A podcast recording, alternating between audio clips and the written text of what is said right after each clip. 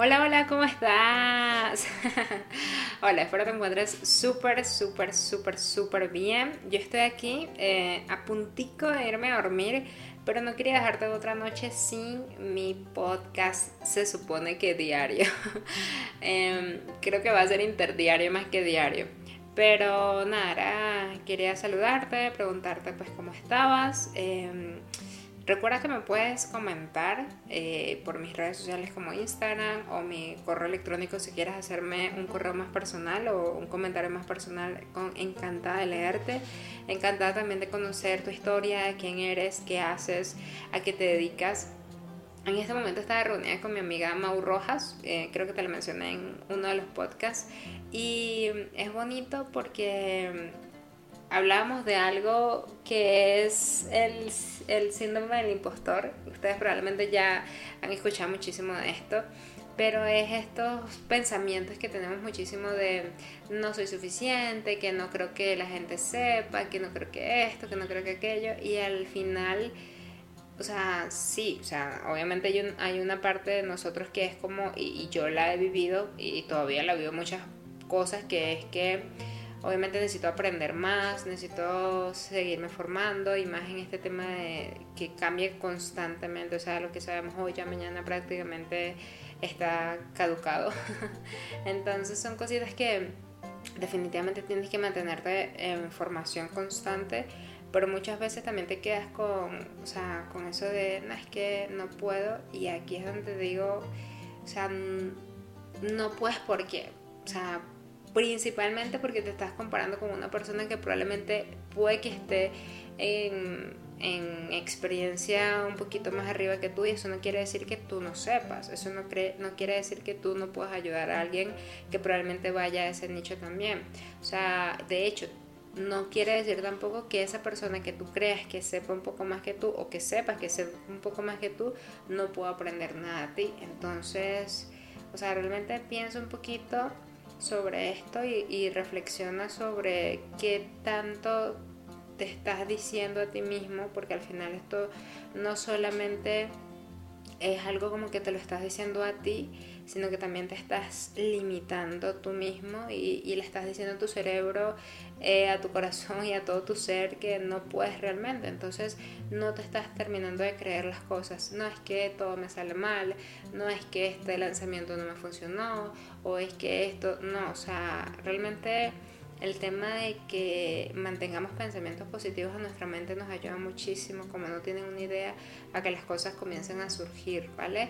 Este, que las cosas tengan otro aspecto en nuestra vida y, el tema de, creer en nosotros mismos y creernos que somos exitosos y tener tu mantra en el que te digas todos los días de la vida, tú eres exitoso, bueno, yo puedo lograrlo, yo lo voy a hacer, yo soy capaz de y sé que lo voy lo voy a lograr y que te visualices en ese escenario que veas los colores, que sepas la música, que sepas como incluso los aromas de, ese momento en el que te quieres ver, si es que te quieres ver en un escenario, por ejemplo, o bueno, donde sea que te quieras ver, pero es un ejemplo, ¿vale? Entonces, sí, quédate con, con más que todo con lo que estás haciendo, en lo que te estás convirtiendo y en lo que quieres llegar a ser y, y si realmente estás teniendo los hábitos Em, que esa persona que quieres llegar a ser tendría. Eso también es súper, súper importante. Entonces, bueno, nada, quería dejarte esa reflexión sobre este tema, sobre esto del síndrome del impostor. Todos lo vivimos, absolutamente todos.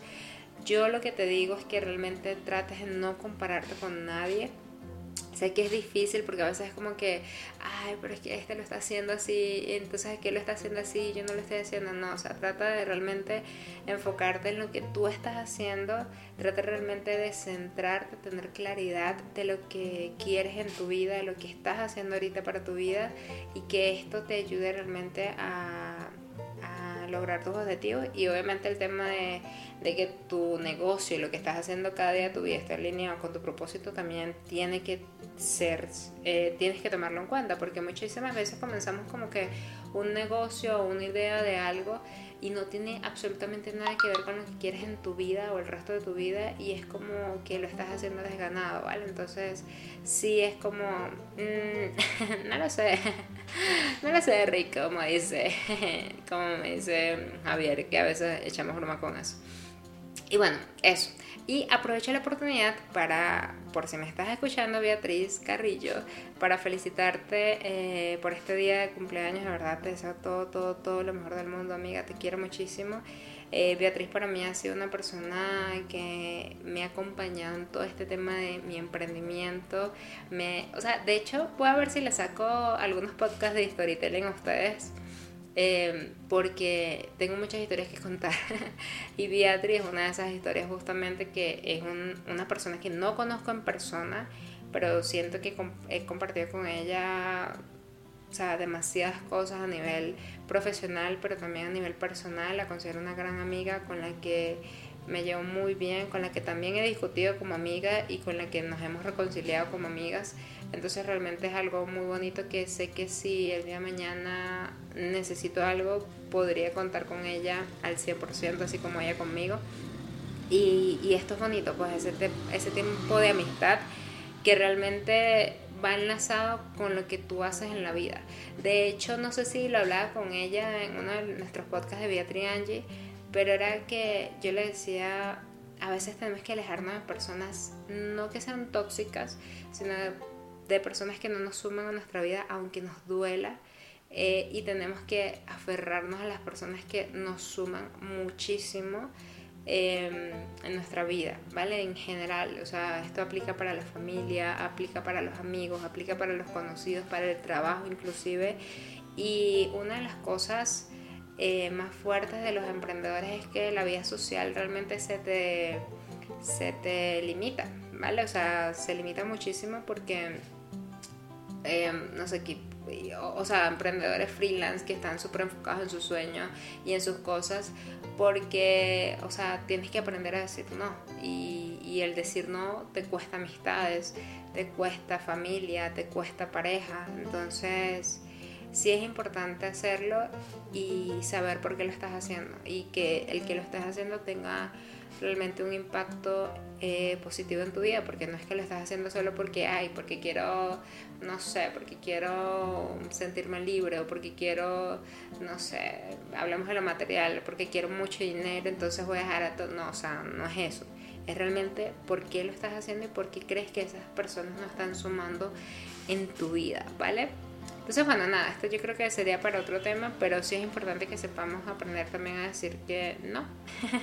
Entonces, bueno, nada, cuídense mucho, se les quiere un montón, un montón, un montón, un montón. Nos vemos mañana si grabo o pasado mañana si es interdiario, pero nada.